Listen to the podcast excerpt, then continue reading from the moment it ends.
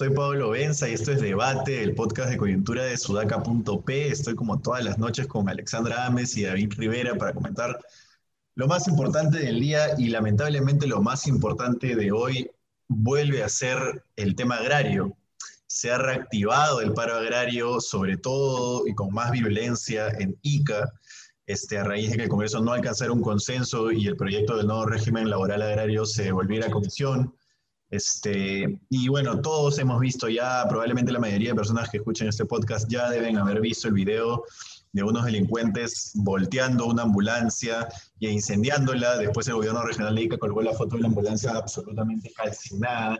Yo solamente voy a hacer un comentario respecto a esto, que es que hay que, eh, digamos, hay que ser muy idiota para no darse cuenta de que una persona que voltea una ambulancia y la incendia es un delincuente, tanto como un policía que dispara canicas de plomo, que me ropa una persona, es un delincuente y no está guardando el orden.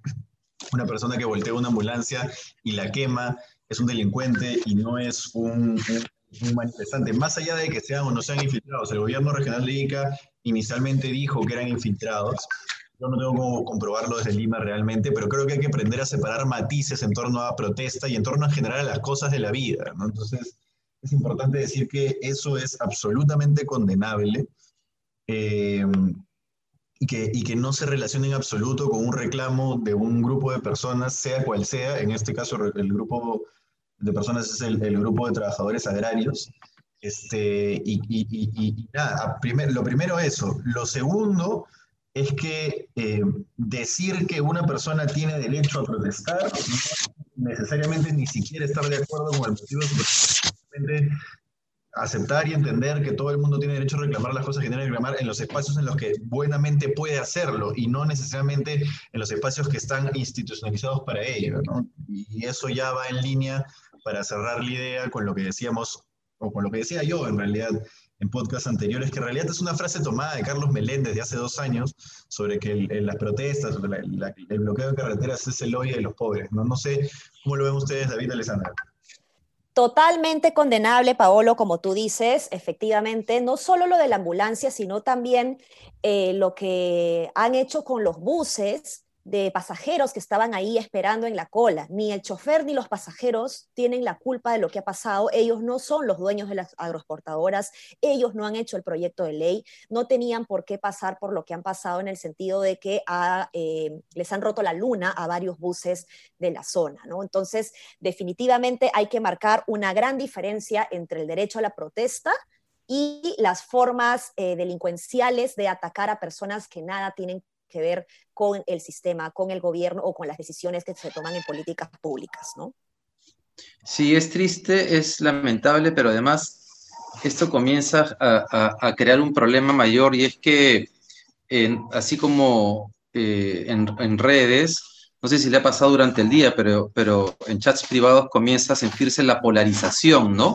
Una polarización de opiniones. Entonces, eh, se radicalizan, eh, las protestas y de pronto todo el reclamo eh, vinculado a un tema de fondo comienza a tener un fin subalterno, ¿no? Son radicales, es la izquierda. Yo ya tengo chats en los cuales gente de la Pacífico pues dice, esto todo ha sido armado por la izquierda, desde, el inicio, ¿no? La izquierda no puede ni siquiera unirse para, para una elección, pero de, pronto tiene, pero de pronto tiene la capacidad para armar marchas por todo el país. Bueno, David, este David, David, déjame interrumpirte porque yo soy de la Pacífico y yo no he dicho eso en ningún momento. Así que por favor te pido que no generalices porque hay un montón de profesores en la Pacífico eh, eh, que, en donde pensamos diferente, ¿no? Creo que la, la, diversidad de opiniones de la, universidad y de todas las universidades en general son muy respetadas eh, como, no, sí, sí, pero no, pero ese no es el punto. Yo soy de la Pacífico también. A lo que voy es que tengo chats de amigos de la Pacífico, son mis amigos. Ah, ok. de la Pacífico donde comienza la radicalización y comienza a interpretarse como que todo lo que está detrás de la marcha eh, es una, algo premeditado por la izquierda. No, digo que todo, solo digo que el problema es que comienza la radicalización que no nos lleva a un entendimiento respecto a por qué la gente protesta.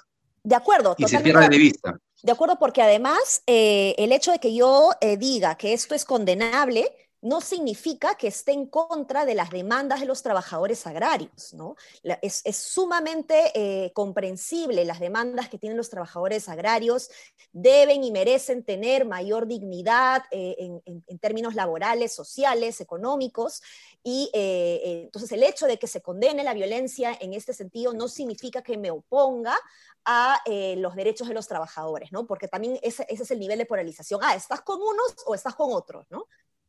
Ese es un nivel de polarización de una persona que no es capaz de conectar una neurona con la otra, ¿no? O sea, darse cuenta de que decir no puedes voltear una ambulancia y quemarla, prenderle fuego y, y, calcinarla, eh, no se opone con pensar un poco más sobre el régimen agrario y decir, oye, de repente no deberían ganar 1.500 soles, podrían ganar 1800 sin que esa sea mi posición. Simplemente eh, eh, entender que ambas ideas no se oponen. Eh, es simplemente una persona o que, o que, o que es bruto y achorado, como le gusta decir a Tafur, o que gana con la polarización. Hay un montón de gente que gana con la polarización. Hay un montón de gente que cuando hay marchas asusa la polarización en redes sociales y asusa la polarización en sus propias redes de contacto porque gana y además se siente bien polarizando.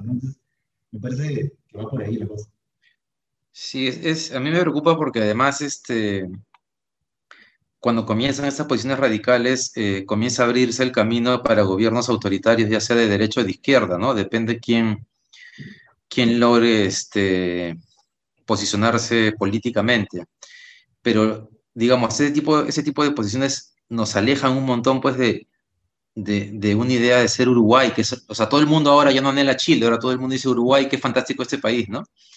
Y la verdad que estamos lejos, muy lejos de eso porque no, no llegamos a tener puntos de encuentro mínimos eh, y eso preocupa para el futuro. Sí, totalmente.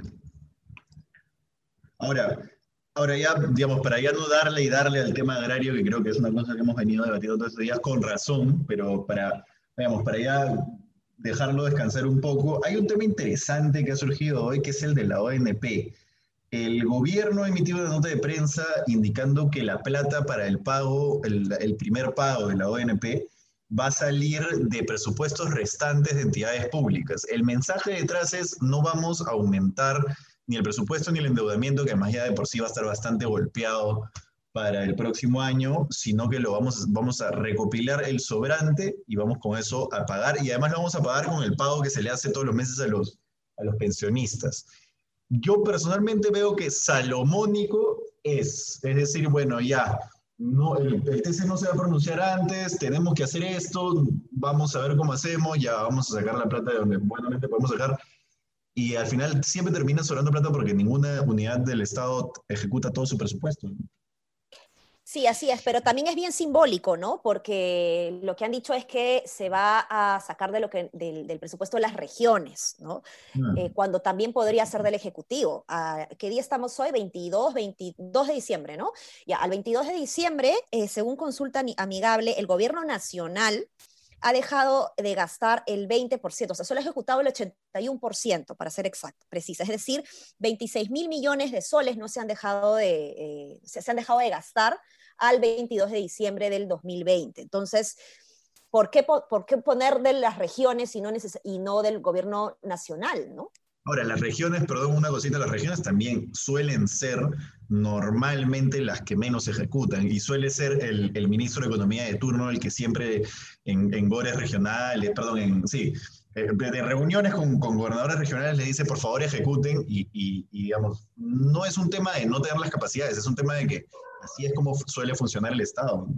Bueno, están tan con tas ahorita, eh, acabo de ver justamente esto, y eh, los gobiernos regionales han ejecutado el 81%, les queda por ejecutar un 19%. En términos de dinero, es mucho más, 26 mil millones de soles del gobierno nacional, y los gobiernos locales sí se han quedado atrás con 51% de ejecución eh, de gasto. ¿no? Sin embargo, además de que estamos hablando de grandes cantidades en el gobierno nacional, seamos conscientes de que cuando eh, se ve que no se va a ejecutar en los sectores, el MEF empieza a pedir transferencias mm. de los sectores del gobierno nacional justamente a gobiernos eh, regionales, ¿no? Eh, más o menos alrededor de octubre, ¿no? Entonces, eh, la ejecución sube del gobierno nacional, ¿no?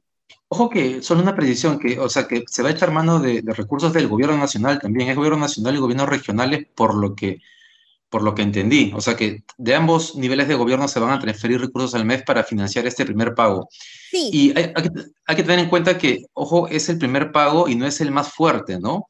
Entonces el gobierno parece estar apostando porque cuando toque el siguiente, que es ya la devolución de la 1, OIT, creo, el TC ya se, ya se va a haber pronunciado. Y lo otro interesante es que si recordamos hace dos semanas, tanto Waldo Mendoza como Violeta Bermúdez el ministro de Economía y la primer ministro dijeron que estaban evaluando las acciones legales que les permitiera no aplicar la ley mientras el TC se promulgara, parece, eh, se pronunciara. Entonces parece que en el camino el gobierno ha puesto freno, ¿no? Ha puesto marcha atrás.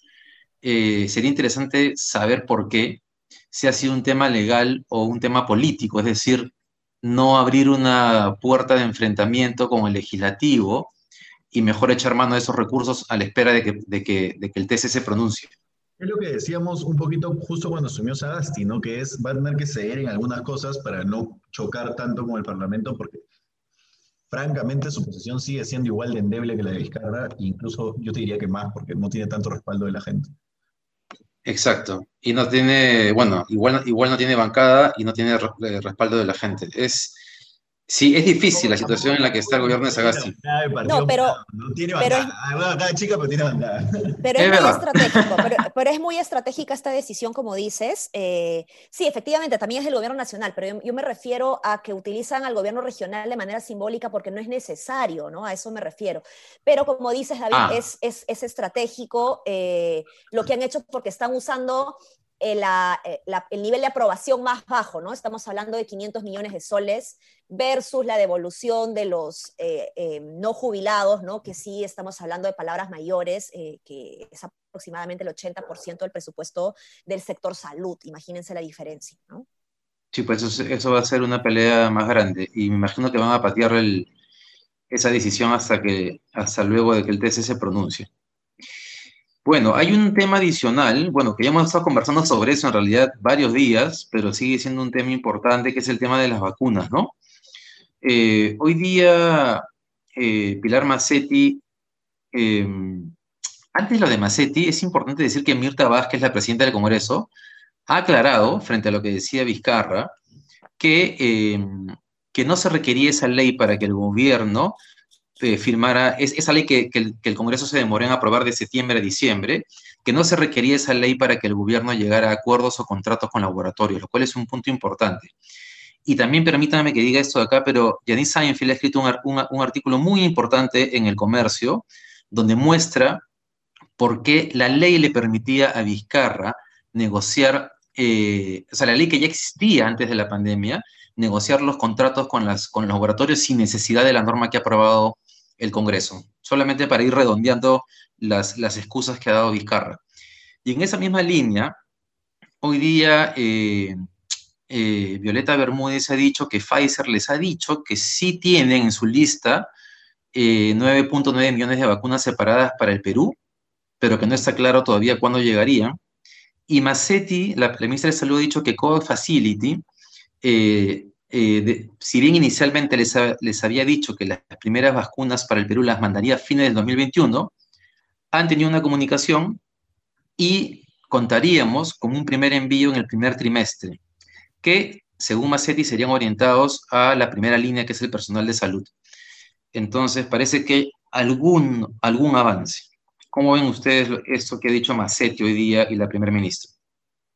Yo con la misma resignación de siempre, la verdad, es, es, es este, no, digamos, no estaré contento con ninguna declaración que no sea tal mes empezamos con la vacunación a tantos millones de personas, pero bueno, quizás es ser demasiado exigente con un gobierno que no, que no ha demostrado por qué, por qué ser exigente con eso, ¿no? Pero bueno, yo sí creo que lo mínimo que le puedes pedir al gobierno es que te consiga una vacuna contra el COVID. Creo que es lo mínimo que hoy le puedes pedir al gobierno.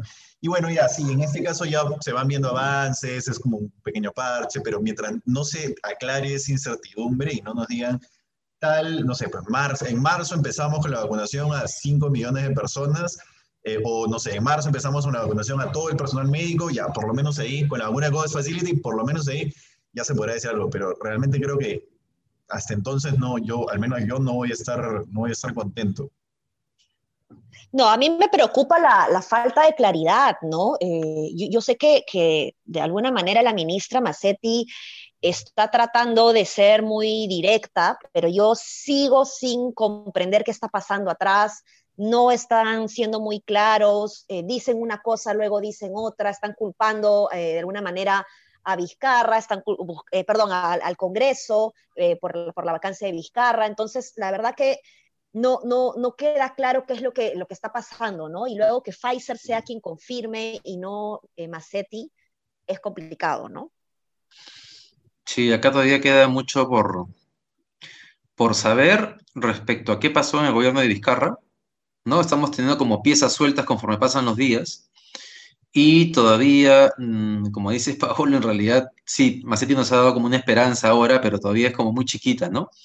Todavía está por verse eh, si logramos conseguir una, un lote importante de vacunas para, para que se apliquen durante el primer semestre, el primer semestre del próximo año. Pero ojo que hemos regresado a lo anterior, ¿no? Macetti ya había dicho eso hace dos meses, si no me equivoco, un mes y mes. Mes y medio puede ser, sí. Sí, dijo nueve millones, ¿no? Porque se había calculado que eran para cuatro millones y medio de personas durante, eh, eh, y, lo, y, la mitad iba a llegar en el, el, primer año y que iba a llegar un millón ochocientos mil en enero, ¿no? Pero, y que además, bueno, se iba a vacunar en, en enero, y que para el día de la votación de las elecciones, ese día no iba a haber vacunas. Entonces se entendía que ya ese, ese día o, en ese contexto de abril ya la gente se iba a estar vacunando, ¿no? Entonces han, han regresado a, a, lo anterior, ¿no? Y la otra, sí. vez, la, otra vez, la otra es de esas cosas que uno ve en la calle, había un señor mayor con un uniforme de guachimán que se subía el protector facial y se persinaba antes de subir un bus, él no puede dejar de trabajar y yo decía, ese es el precio de la incompetencia del Estado, ¿no? Que, que realmente no es, no es, no es gratis, o sea, no es, no es, por eso es que a mí me, me, molesta tanto, porque en verdad la incompetencia hace que la gente tenga que, ese señor va a tener que persinarse un año, un año más hasta que lo vacunen. Eso es injusto. Qué, eso es, qué pena. Es qué injusto. Pena, claro sí. Es una buena imagen. Terrible imagen, ¿no? Bien, creo que hemos terminado por hoy. Así es. Esos son los temas más importantes y parece que Navidad nos va a coger con un paro agrario o sea, con, con, protestas, sociales en el Perú. No va a ser la tercera Navidad, creo, el tercer fin de año que, que lo recibimos eh, sin calma, con algún problema político sobre la mesa. Así es. Así es. lamentable. Bien.